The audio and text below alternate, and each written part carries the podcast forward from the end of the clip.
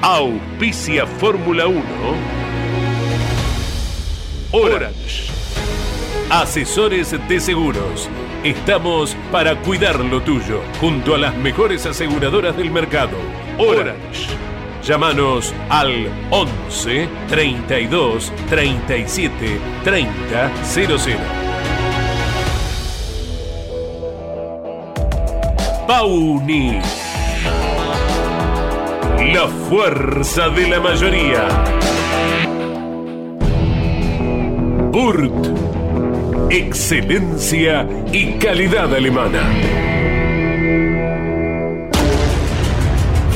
Shell B-Power. Sentite insuperable. Pirelli. Sponsor oficial de la Fórmula 1. Banco Provincia de Buenos Aires, celebrando su bicentenario.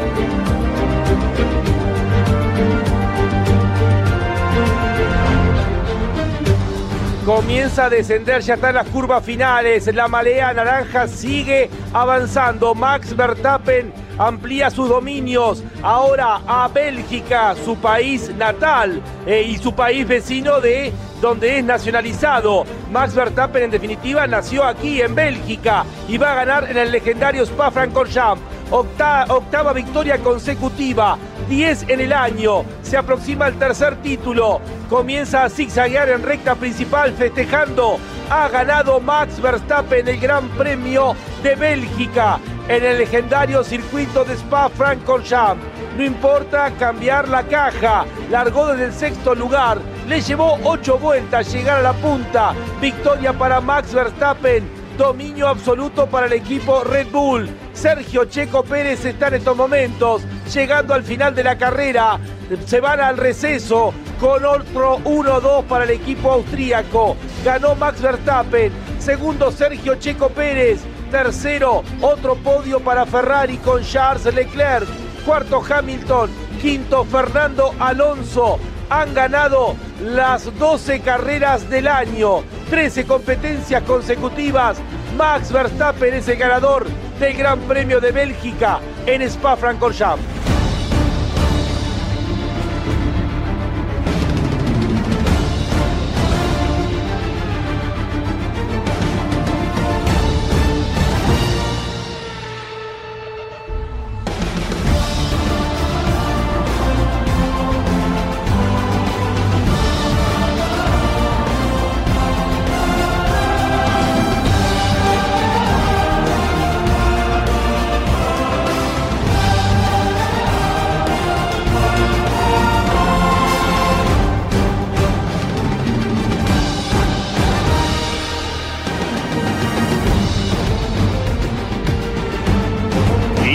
Popular y prestigiosa disciplina del deporte motor del mundo.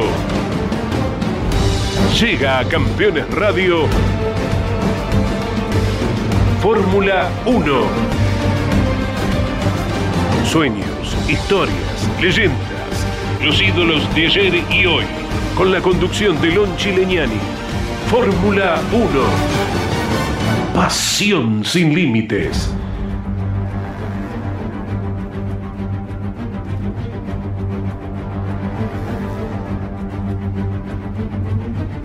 Ninguna de las variables que tiene hoy una carrera de autos han servido para frenar a Red Bull en la primera parte del año. Digo esto porque ya vamos al receso, vamos al, descanso de verano en el hemisferio norte y Red Bull se ha llevado las 12 carreras del año. Puede haber lluvia, puede hacer calor, eh, puede hacer una temperatura baja, puede llover, puede haber circuitos rápidos, lentos, callejeros.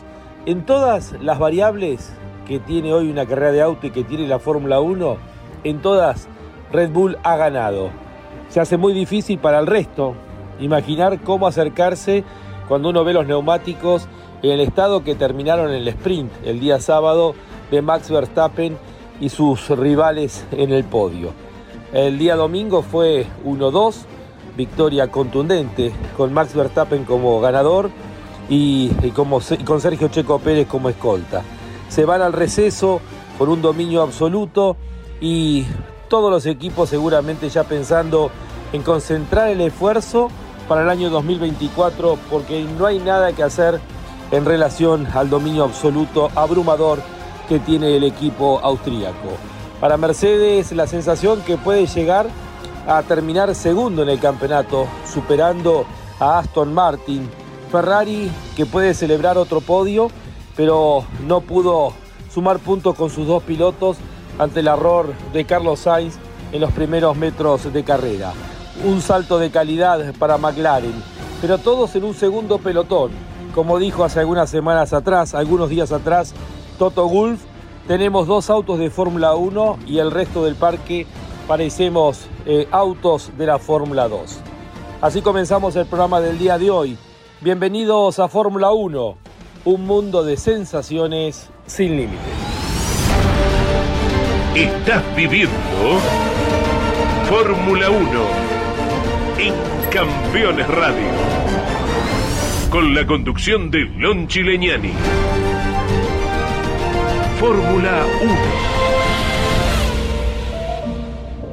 Pasión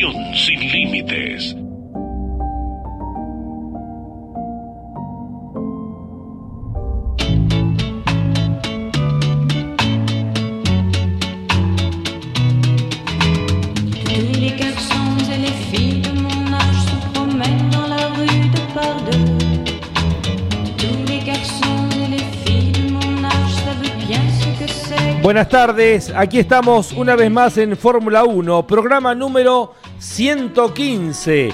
Estamos con la operación técnica, musicalización de Miguel Cayetano Páez, eh, la lección de la música y la edición de Ariel Dinoco, la voz comercial de Claudio Néstor Orellano, Jorge Dominico, Iván Miori, Miki Santangelo, Gino Acosta en la producción de Campeones Radio.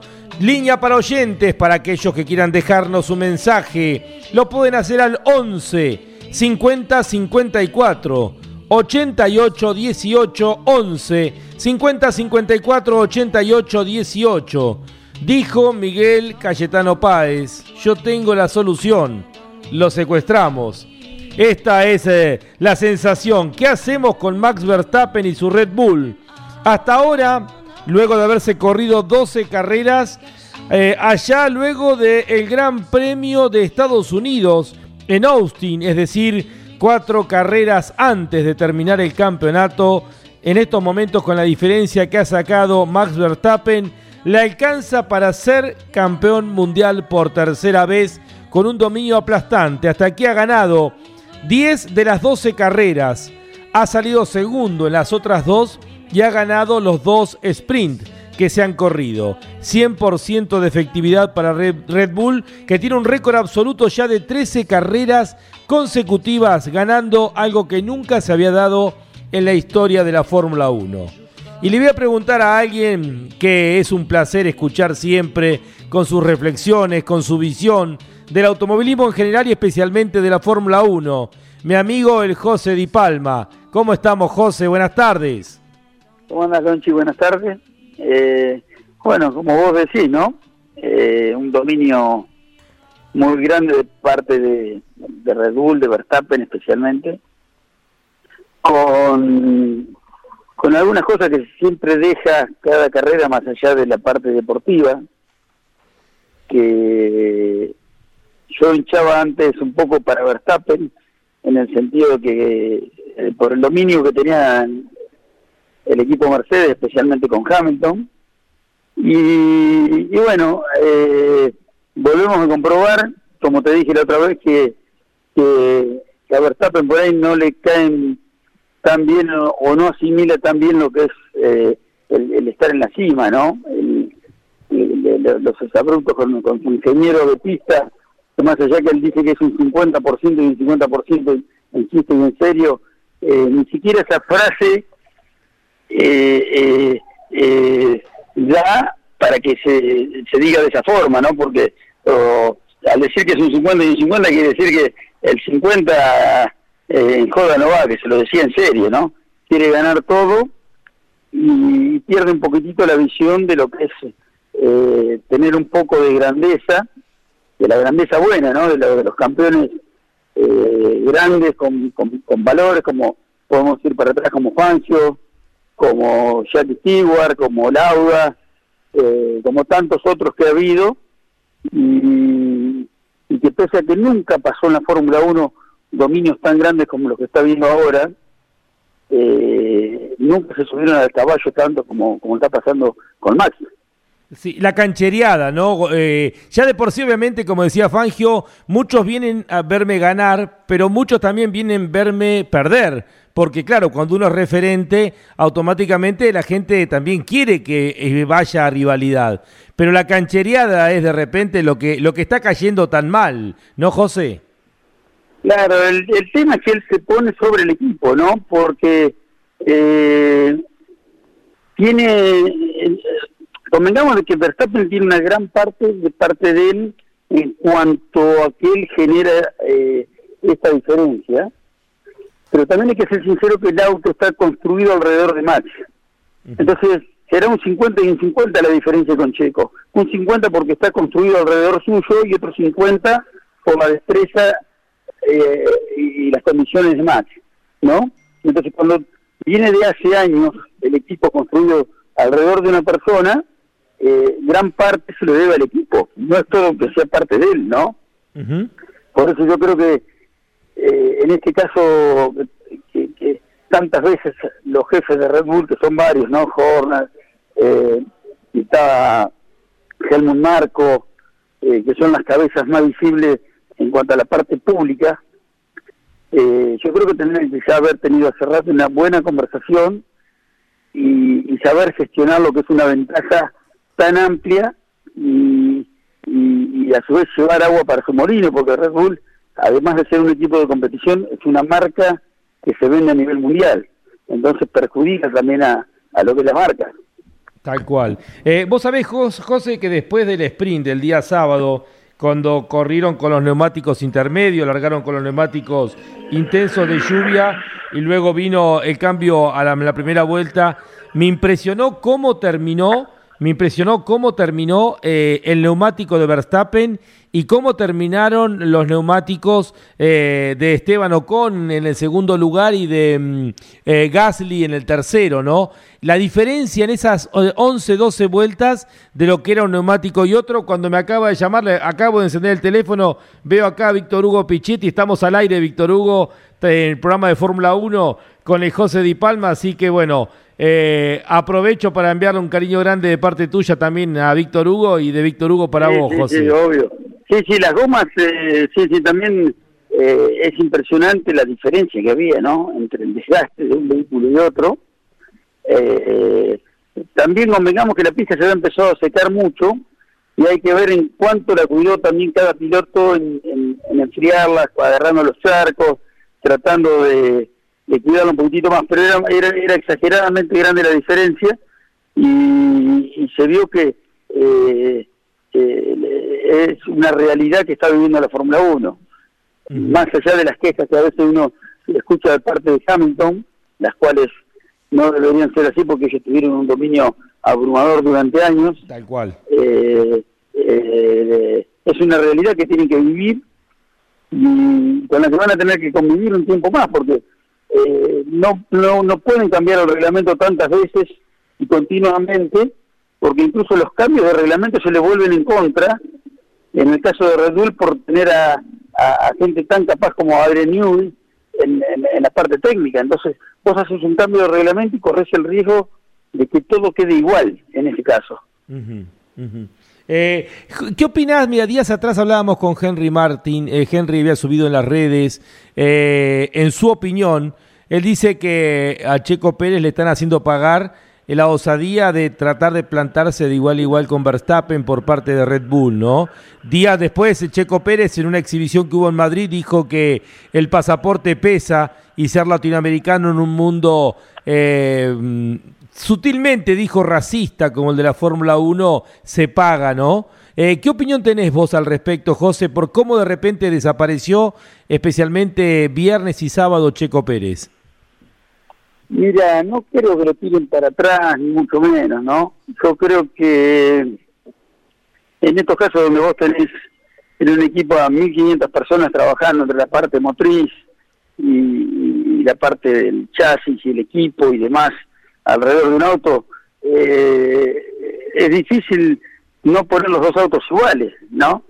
Que vos tengas una actualización eh, probada en un auto y en una carrera la uso uno y el otro no, se puede dar, se puede dar por una por diferentes motivos, por porque no se pueden hacer las dos actualizaciones eh, a tiempo o porque tienen probada en un auto sí y en el otro no, por si el resultado no es bueno, pero no creo, no creo.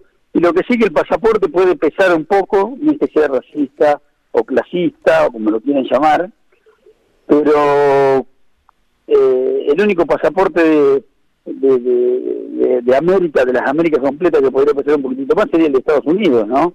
Sí. Más que todo teniendo en cuenta los mercados a los cuales va dirigido eh, eh, los productos que se venden y demás, un pasaporte europeo que es un poquitito más. Sí. Pero en este caso no no creo que venga a, cuento la diferencia que hay entre, entre un piloto y otro. Eh, ¿Cuánto imaginas puede ser la diferencia real, José? Porque bueno, eh, sabemos obviamente que Max no es de los que esconden, que le gusta mostrar todo el poderío, eh, pero ¿cuánto más imaginás tiene Red Bull? Porque luego de lo que va a ser el receso de verano, imagino ya muchos equipos conscientes de que el año está perdido, estarán volcando todo el esfuerzo para lo que va a ser el 2024 y como bien la cosa, se van a llevar las 22 carreras del año. Mira, eh, yo te digo que yo creo que es bastante cercano a la realidad lo que se ve.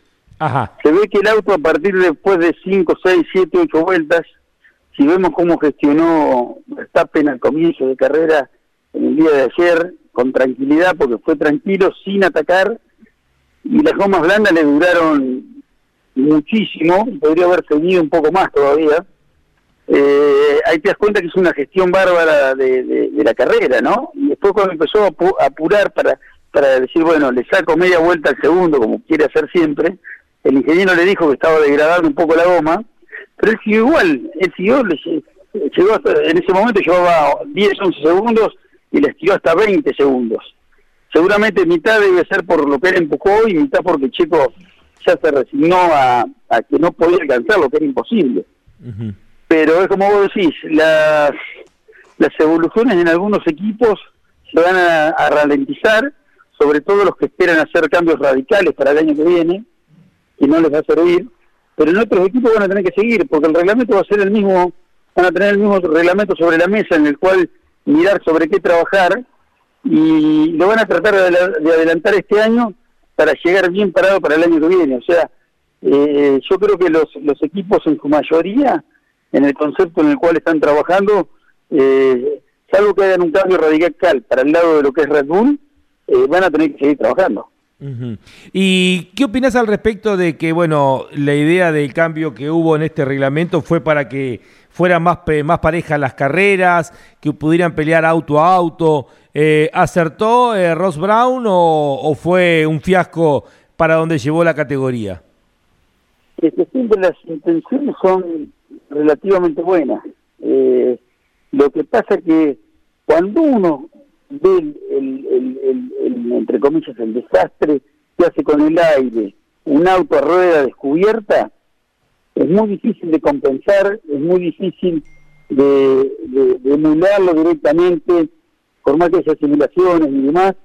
Eh, eh, siempre pasa que los, los, genios o, o, la gente que, está un paso más arriba están, están los equipos en ese momento y, no eh, de, parte, de parte del ente regulador.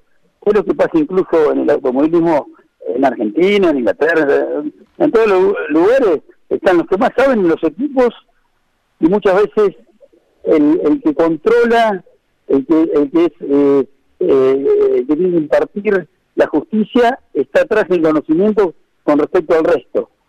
Podría haber miles de casos para dar, pero que no vienen eh, eh, en este momento para darlo al aire, porque vos tenés que tenerlo todo en la mano como para comprobarlo, pero yo creo que eh, en, tantísimas categorías, muchas veces el técnico encuentra algo y para no quedar mal parado dice, corregímelo para la próxima. Seguramente, pero desde un zonal hasta la hasta las categorías grandes, ¿entendés? Sí, sí, Entonces a veces para no quedar en ridículo, bueno, esto eh, sí podría ser, él sabe que no es por ahí, pero bueno, corregímelo para la próxima. Y se dio cuenta que él estaba un paso atrás, pero obviamente que es muy difícil eh, que lo hagan público. Claro. Y del resto, eh, ¿qué opinás, José? Eh, tenemos dos categorías, dijo Toto Gulf. Bueno, como decimos, no tienen derecho a quejarse porque les pasó en algún momento a ellos. Dijo, hay dos Fórmula 1 y 18 Fórmula 2 eh, detrás peleando, ¿no? Para graficar la diferencia. Del resto de la Fórmula 1, ¿cómo ves a Mercedes, a Aston Martin, a Ferrari y a McLaren? Mira, McLaren ayer tuvo un caso raro, ¿no? Porque salieron con la goma amarilla con la goma intermedia, no funcionaron, hicieron una parada en boxe, pusieron goma dura y después terminaron con la blanda, que fue con la que más vueltas dieron, y fue un, caso raro, ¿no? Medio como que se le, en esta, en esta carrera se le, y Ferrari en la anterior fue muy mal y en esta mejoró, eh, es difícil entender por dónde pasa el rendimiento en cada auto. Eh, recordemos que hace tres carreras se cambiaron las gomas, pensando que iban a perjudicar a Red Bull un poquito, ¿no? Claro. Estaban haciendo una estandarización de gomas y colocando la versión, entre comillas, eh, 2024, pensando que la grilla se iba a emparejar más. Se emparejó creo que en cuanto a una vuelta, un poquito más, pero en cuanto a rendimiento después de la quinta sexta vuelta, lo que hablábamos hoy, eh, el Red Bull se disparó todavía más porque la degradación eh, es peor para los demás y Red Bull logra mantener un, un estándar bastante alto en cuanto a, no perder tanto tiempo. Y esto que, esto que estás eh, señalando que se vio, ¿no? Eh, equipos que aparecen y desaparecen. Estamos hablando del segundo pelotón, ¿no? De Mercedes, bueno, Aston Martin parece que ya eh, dejó de tener la efectividad que tuvo hasta, digamos, Canadá. A partir de la vuelta a Europa ya Aston Martin dejó de ser lo que era, ¿no? Pero tanto para Mercedes, que pareciera ser el más parejo, pero después Ferrari y McLaren con altibajos. Eh, sí, cuando vamos nosotros a la, planilla de hoja, a, los tiempos crudos y verdaderos, a la, a la realidad, Aston Martin más o menos se mantiene a la misma distancia y Red Bull. El problema es que mejoraron los otros. Y al mejorar los otros y ellos quedarse más o menos dando pasitos muy chiquititos como la, la actualización que llevaron a Canadá y demás, eh, no pegaron un salto grande, eh, se le metieron los otros, se le colaron adelante. Eh, pero bueno, se lo marca también el tipo de pistas. Vos, diferentes circuitos favorecen a unos o a otros. a principios de año pensábamos que veíamos, que veía ópticamente, sin tener un cronómetro en mano, que Aston Martin tenía una tracción impresionante en las curvas lentas, y era lo que decía Alonso, esperemos que venga Mónaco y que venga Hungría. Mónaco la sacaron muy bien, cambiaron la cubierta y en Hungría fueron un desastre, ¿no? Cuando se cambió la cubierta por otra, se fue al desastre y volvieron a ir para atrás. Sí, sí. Eh, ¿Qué opinión te merece la llegada de Oscar Piastri con todos los títulos que traía en las categorías menores y que, bueno, va ratificando con estas eh, 12 carreras que ha corrido? Mira, eh, uno lo veía Norris, eh, que era el nuevo Verstappen prácticamente, ¿no? El año pasado y el otro. Y este año Piastri como que lo encasilló eh, un par de escalones más abajo, porque tiene un rendimiento igual o mejor al de Norris en varios de los circuitos en los cuales está corriendo. le toca una gran cantidad ahora de circuitos que él no conocía, le van a tocar, y lo está haciendo espectacularmente bien. O sea, eh, eh, es un fenómeno, otra, otra de las caras nuevas que, que, irrumpen la Fórmula 1 con, con mucha energía y va a dar que hablar. me, da la sensación, a ver, no sé qué, qué opinas vos, que viste que cada tanto aparece un distinto, ¿no? Llámese Hamilton, llámese Verstappen, y me da la sensación que Piastri es el distinto que, que está llegando. Eh, sí, sí, sí, es, es un, un distinto, eh, entre comillas, ¿no? Yo te diría que los distintos que aparecen cuando irrumpen, tipo Verstappen, tipo Schumacher cuando debutó en España en el año 91. Sí. Eh, ya la primera carrera eh, eh, ya se imponían mucho más, ¿no? Vos, lo mirás nomás al, al, al, tipo, digamos, hablando mal y pronto, eh, y ya te das cuenta que, que, va a ser distinto, ¿no? tiene la tasca de un, de un grande, uno de los buenos, pero por ahí, eh, eh, pues fíjate que no se quejó en la carrera que entre comillas, la, otra carrera lo tiraron para atrás, el año segundo lo hicieron parar y después no, y pasó de segundo a quinto, sí. y no dijo nada. Vos cuando tenés un tipo fuera, fuera de clase, el tipo baja del auto, va y te come, te come, te come los riñones, te come el hígado. Cuando baja te quiere, te quiere pelear. Sí. Y el tipo dijo, no, está todo bien. ¿Entendés? En eso falla, digamos, para lo, para ser de los de los que vienen a patear el tablero. Claro, sí, sí, sí, sí. Por eso te digo, un Silverstone, un Senna, un, un Verstappen, un Schumacher, eh, se bajaba y o, no se bajaba el auto y, y entrando a los boxes pisaba el ingeniero, ¿entendés? Sí. Eso es un poco lo que veo que tal vez a Piastri eh, le, haya faltado en su inicio, porque los otros, por más inicio que fuese, lo que fuese, lo, lo, lo, lo han hecho siempre, desde la primera carrera, tratar de pisarle los pies a todo, ¿no? Poner todo de su lado y, no conceder nada. Eh, ¿Y qué opinas de la vuelta de Richardo, José? Eh, Yuki se le está plantando de igual a igual y, le ganó este fin de semana. Es que Yuki es muy buen piloto, es buen piloto. Eh, no sé cómo será técnicamente para la puesta a punto y demás, pero como piloto no tiene mucho que envidiarle a todo el resto del pelotón donde él está compitiendo. Así que Ricardo no le va a ser fácil. Eh, tampoco va a ser El Salvador con, con, con este vehículo, no, creo que va, a tener las actuaciones que tuvo y no mucho más de ahí. Otra de los duelos entre los pilotos, Hulkenberg eh, literalmente se le ha plantado y es el máximo referente de Haas, eh, dejando relegado a, Kevin Magnussen, que parecía el número uno indiscutido dentro de ese equipo. Sí, la verdad que eh, creo que tendría que hacer algún cambio. se plantó con los pilotos con los mismos pilotos durante mucho tiempo, salvo el cambio que tuvo durante dos años a Mick pero eh, creo que tendría que ser un, cambio eh, para el próximo año, buscar refrescar el equipo con algo, con algún talento o algo que, como hablábamos con un, no tengo un piastre, le haría falta un piastre para poder exigir eh, y ver dónde están parados también tiene otra contra, que siempre con Haas nunca se sabe en qué cantidad depende, está dependiendo de Ferrari. Y yo creo que es mucha la, la, dependencia. De eso es Alfa Romeo. Pero especialmente de eso, porque no tienen una gran fábrica, no tienen eh, grandes cosas para, para desarrollar.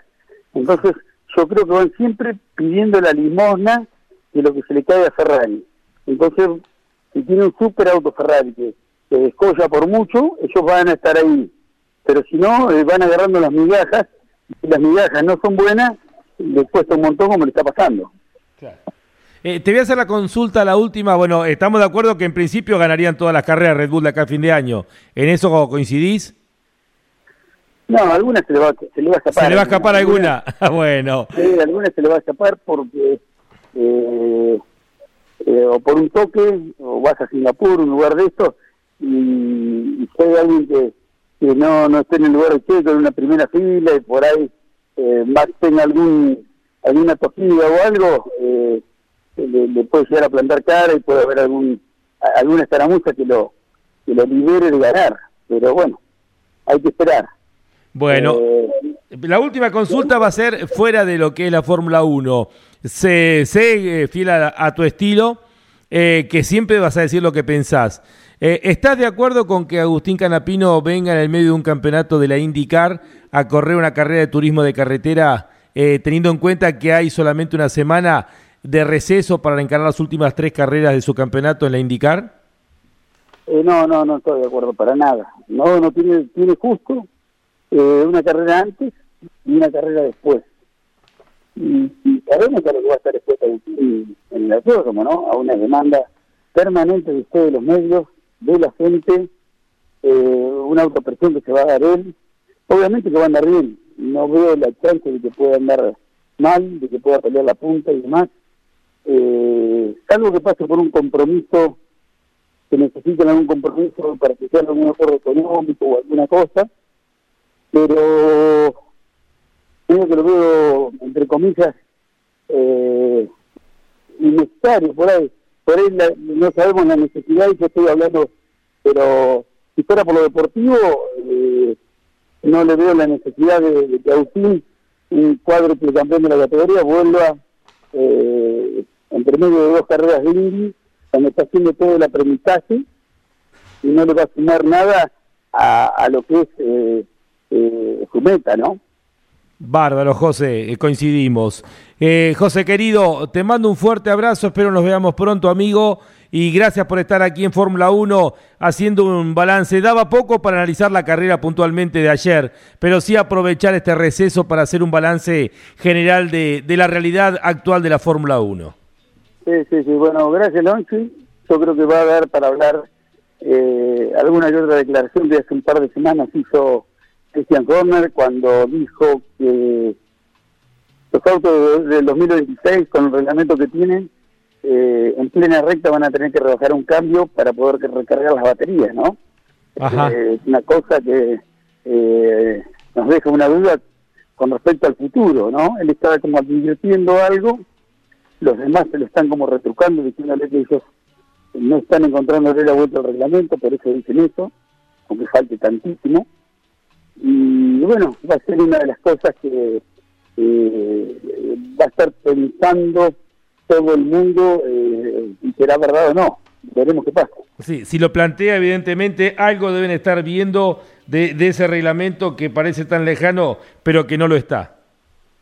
Sí, sí, seguro, seguro. Él plantea de que eh, vas a venir en una recta en octava marcha y, y se va a empezar a que, como van a depender 50% de la batería y 50% del motor, va a empezar a agotar la batería, va a empezar a quedar la potencia, va- van a tener que rebajar en plena recta, una para poder mantener un poquito más el, el ritmo y eh, empezar a regenerar las baterías.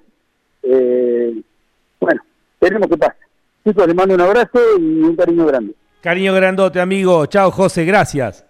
Hasta El José Di Palma haciendo un análisis completo de la Fórmula 1, dejándonos eh, también una visión de esta avenida de Canapino aquí a la Argentina en pleno campeonato de la IndyCar. Ha pasado por Fórmula 1. Está auspiciando Fórmula 1 Orange. Asesores de seguros. Estamos para cuidar lo tuyo, junto a las mejores aseguradoras del mercado. Orange. Llámanos al 11 32 37 30 00.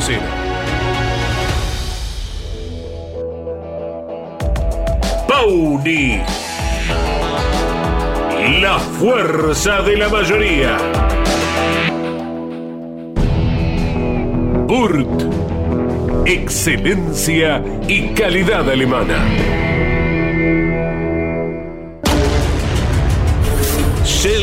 Shell B-Power. Sentite insuperable. Pirelli. Sponsor oficial de la Fórmula 1. Banco Provincia de Buenos Aires, celebrando su bicentenario.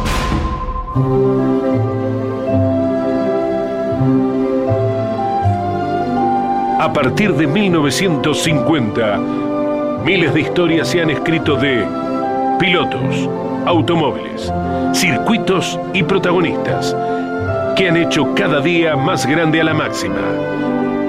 Compartimos juntos historias de la Fórmula 1. Un espacio donde la nostalgia tiene su lugar.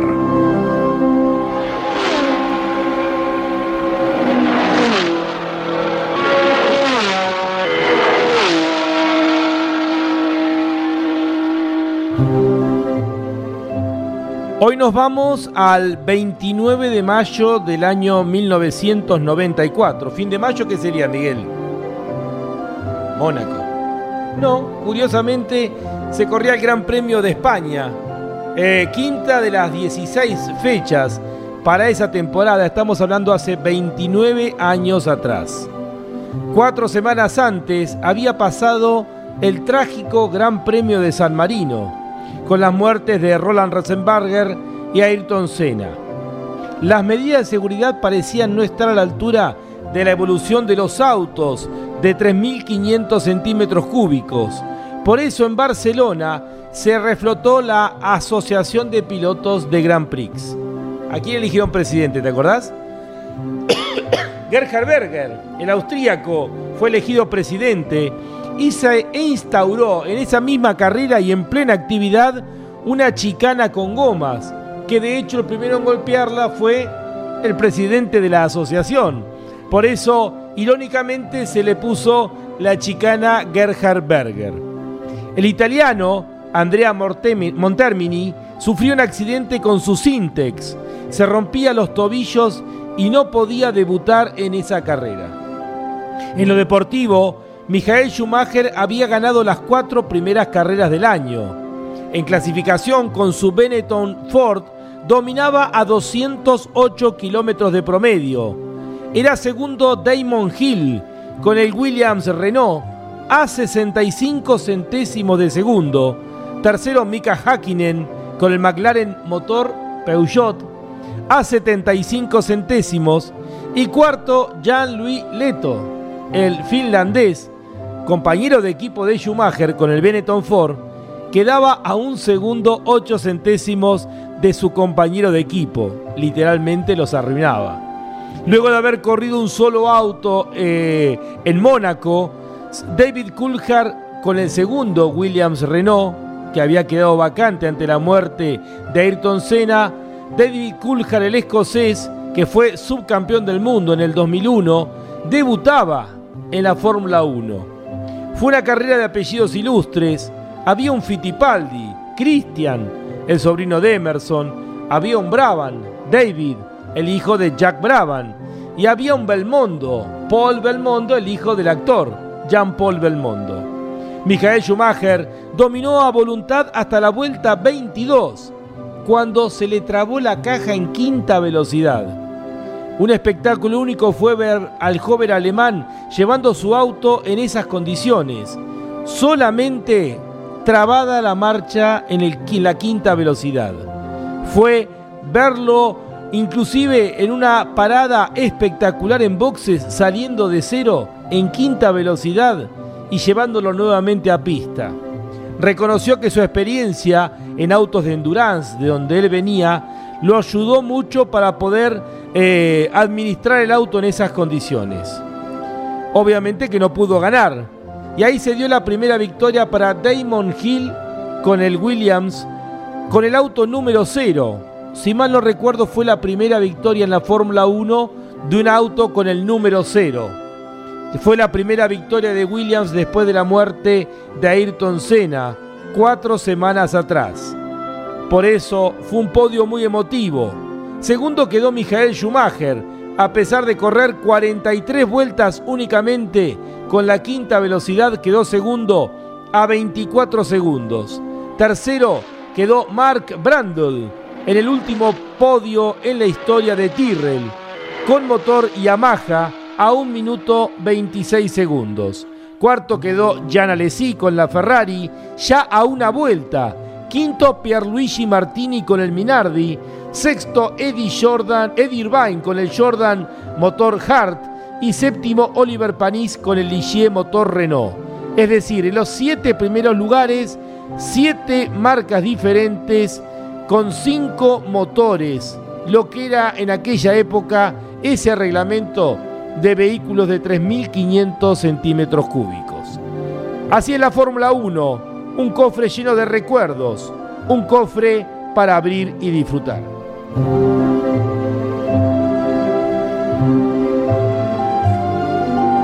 Así pasó, historias de la Fórmula 1, un espacio donde la nostalgia tiene su lugar.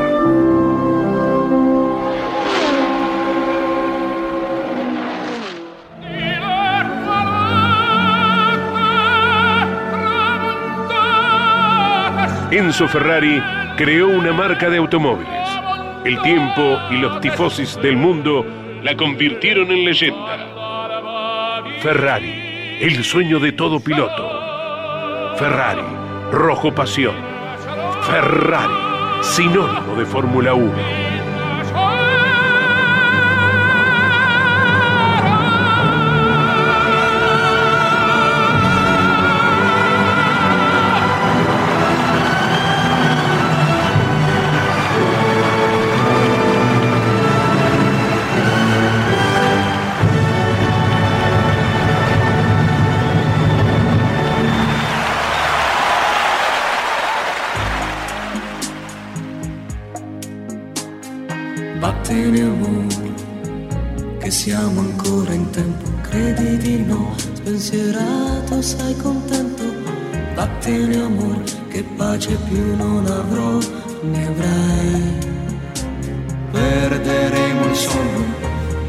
In questo spazio siamo tutti italiani, benvenuto al spazio Ferrari.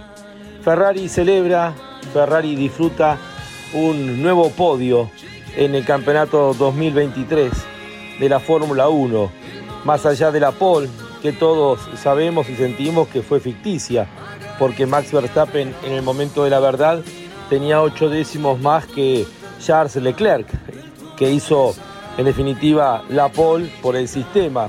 Eh, en mi opinión, injusto que tiene la Fórmula 1 de darle el título de pole a aquel que larga desde la primera posición y no a quien fue más rápido, más allá de las penalizaciones. Pero más allá de eso, Leclerc largó desde el primer lugar y pudo hacer una carrera inteligente, una estrategia bien planificada, bien planificada por parte del el equipo Ferrari y que le permitió terminar delante de un agresivo Lewis Hamilton que no pudo en definitiva quedarse con ese tercer lugar. Lo mejor que puede aspirar el resto de los equipos ante el dominio que tiene eh, Red Bull en estos momentos en relación al resto. Ferrari tiene ahí eh, cerquita a Aston Martin, eh, pareciera que si todo va bien, Ferrari puede aspirar a un tercer lugar en el campeonato de constructores, pero también mirando para atrás con lo que viene construyendo McLaren, eh, que ha demostrado ya, luego de los últimos tres grandes premios, que va a estar allí siendo protagonista. Detrás de los Red Bull están los Mercedes, está McLaren, está Ferrari y un poquito más atrás pareciera ya a esta altura estar Aston Martin. Por eso Ferrari, si hace las cosas bien, puede aspirar a un tercer lugar finalmente en el campeonato de constructores. Esto deberá eh, crearlo, armarlo, planificarlo en las 10 carreras que va a haber luego del receso. Por lo pronto eh, se va al receso tras cuatro semanas de descanso con un podio que es altamente positivo. Ferrari fue el mejor del resto en el Gran Premio de Bélgica en Spa-Francorchamps. Ferrari, rojo pasión.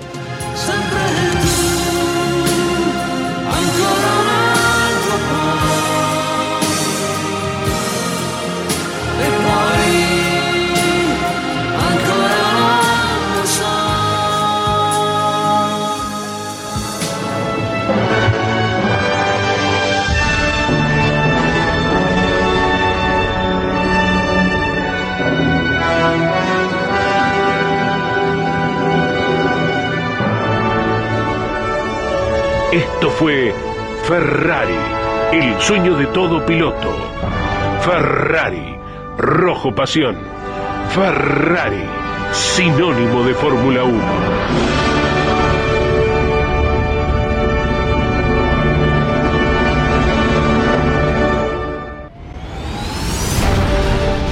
Estás viviendo Fórmula 1 en Campeones Radio.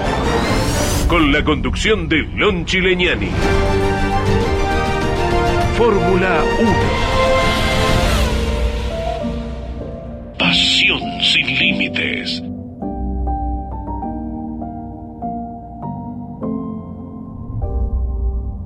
Bueno, tenemos cortina para presentarte, Mauricio, pero no la encontramos, así que te la debemos para la próxima invitación.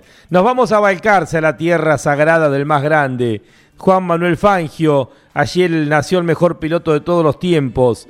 Y vamos a conversar con uno de los hombres que más sabe de la historia de Fangio, eh, hombre de la fundación. Mauricio Parra, ¿cómo estás, Mauri? Un abrazo grande.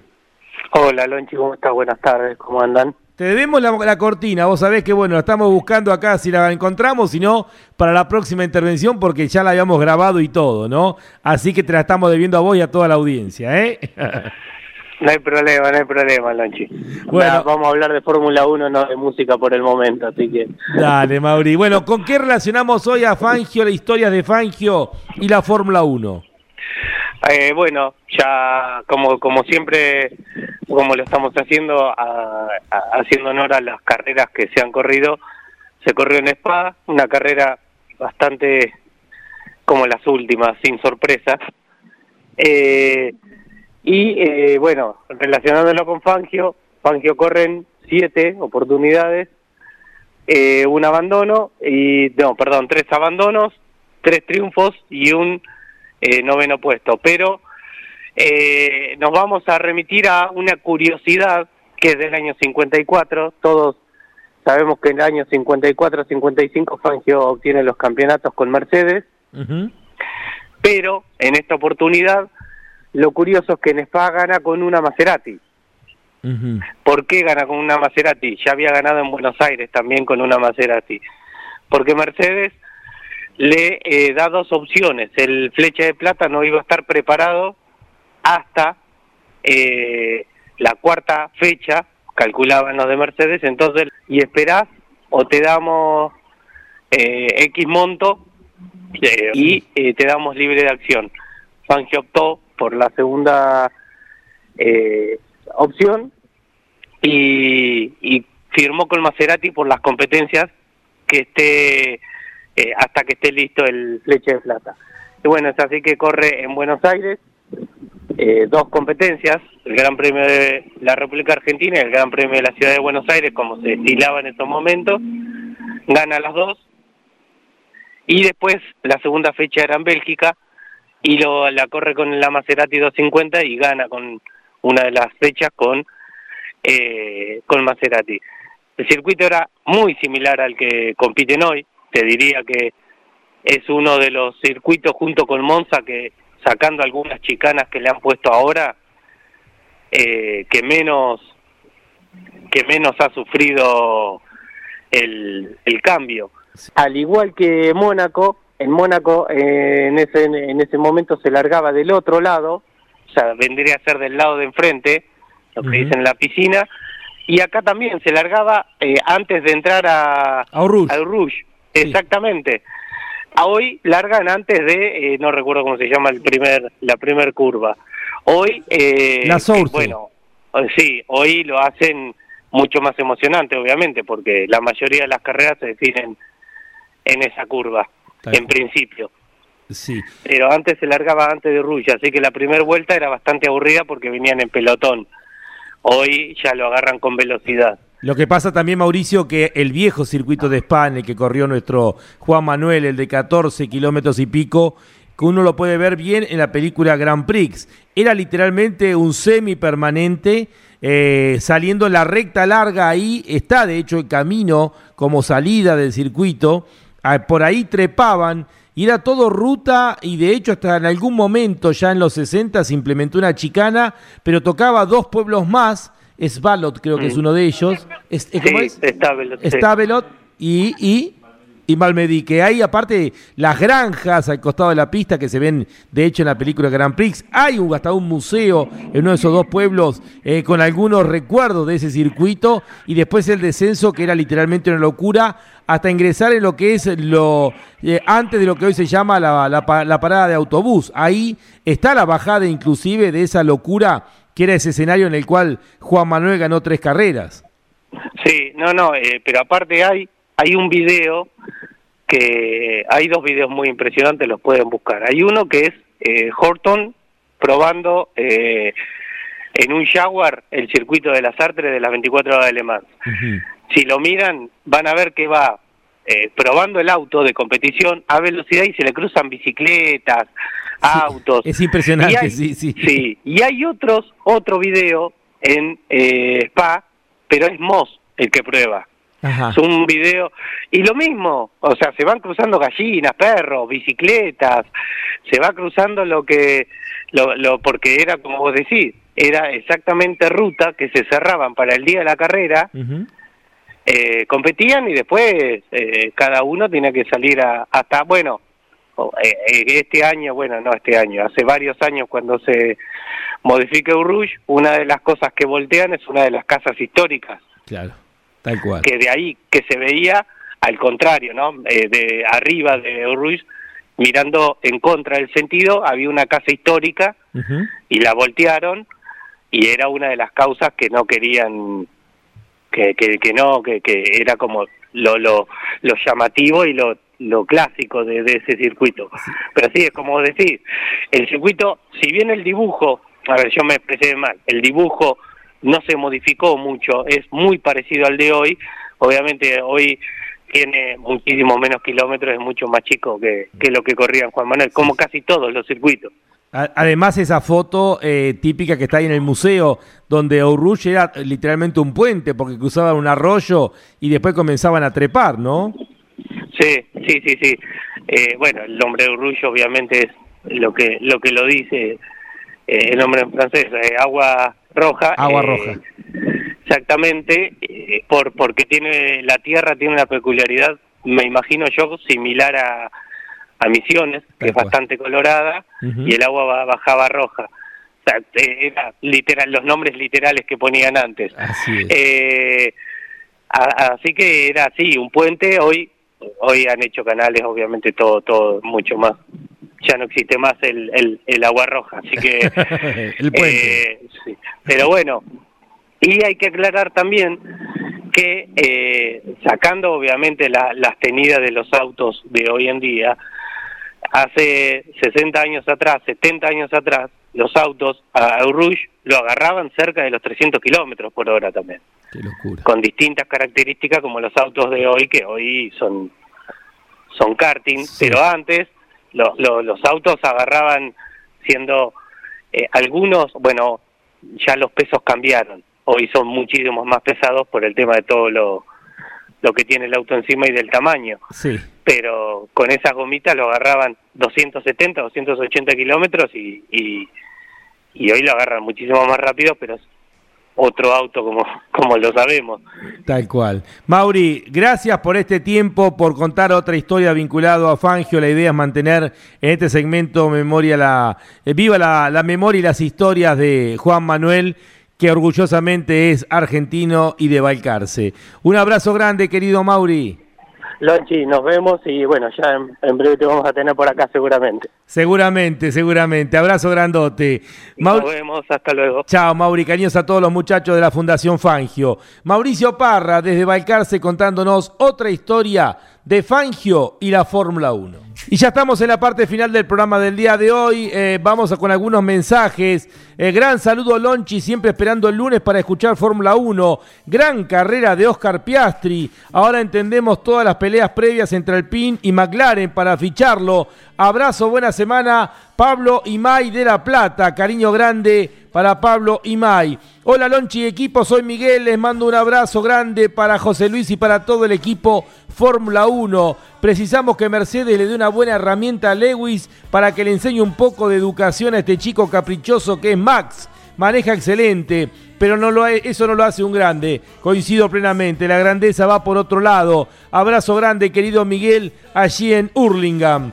Eh, hola Lonchi, buenas tardes. Si bien es cierto que Red Bull y Verstappen son los culpables de que las carreras se están tornando aburridas, tampoco estoy de acuerdo con implementar en la Fórmula 1 el VOP, el balance por performance. Coincidimos plenamente a raíz de un pedido de Alpine. Y como ocurre en otras categorías como el WEC o en nuestro autóctono turismo de carretera. Esto tentaría con el espíritu y la esencia de la Fórmula 1. Saludos, a todos los campeones. Daniel Yani desde Firmat Santa Fe. Coincidimos, eh, em, Dani, eh, lejos está la Fórmula 1 de poder implementar, en mi opinión también, el balance por performance. Hola Lonchi, saludos desde Punta Alta, buen fin de semana para Ferrari. Tercer podio en el año que, fueron, que fue para Leclerc. Lástima con Sainz de ese error en la primera curva, en mi opinión se equivocó Carlos Sainz.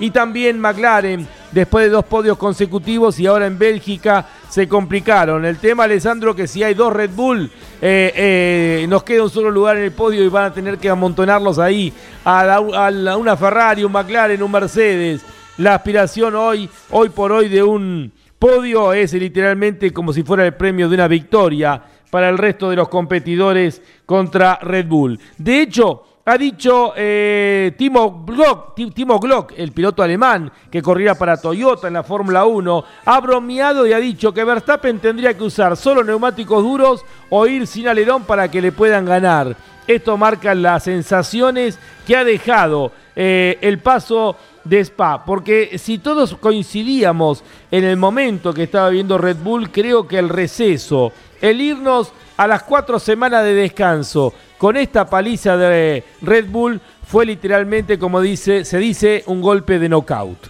Nos reencontramos el próximo lunes aquí. Vamos con la parte final del programa del día de hoy.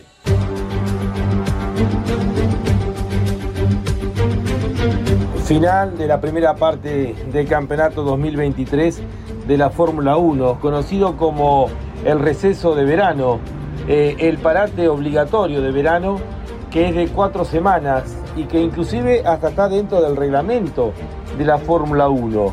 Eh, luego, a partir de las 20 carreras que se han implementado en los calendarios de la máxima, el receso de verano es obligatorio e incluye 14 días con las fábricas, con las 10 fábricas de los 10 equipos de Fórmula 1 cerrados, donde no se puede hacer ningún tipo de trabajo, solamente el de mantenimiento de las piezas. Normalmente en estas cuatro semanas los equipos se toman la primera semana para bajar todos los elementos que vienen del Gran Premio de Bélgica y ahí sí comienza este receso que no es obligatorio que sea en la misma fecha. Lo que sí es obligatorio que sean 14 los días donde las fábricas estarán cerrados para luego comenzar la actividad. Dentro de cuatro semanas justamente con el Gran Premio de los Países Bajos. Quedan dos carreras en Europa, el Gran Premio de los Países Bajos y a la semana el Gran Premio de Italia. Y luego sí comenzarán a recorrer Asia y América eh, para completar el calendario de la Fórmula 1 con este dominio tan particular que está teniendo Red Bull. Un dominio que hace mucho, muchísimo tiempo no se da. Más allá de que obviamente en cada una de las etapas ha habido equipos dominadores, pero esto de llevarse todas las victorias hay que ir a los archivos, eh, seguramente en la época de, en algún año de Mercedes, pero no con todas las carreras, o en la época de Michael Schumacher y Ferrari, donde había tanto dominio por parte de un equipo. Igualmente estaremos obviamente cada lunes eh, analizando las novedades que va entregando la máxima, analizando en este parate aspectos que tienen que ver con esta que es la categoría número uno del mundo. Nos reencontramos el próximo lunes a las 17 horas aquí en Fórmula 1, un mundo de sensaciones sin límites. Hasta la próxima semana.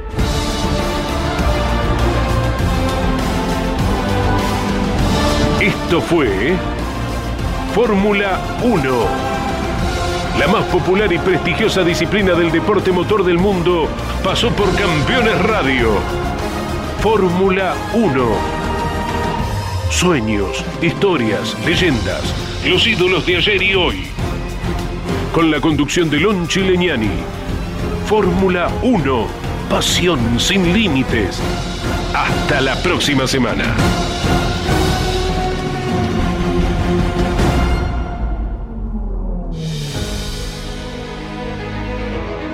Auspicio Fórmula 1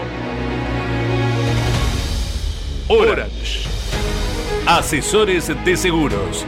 Estamos para cuidar lo tuyo, junto a las mejores aseguradoras del mercado. Orange. Llámanos al 11 32 37 30 00.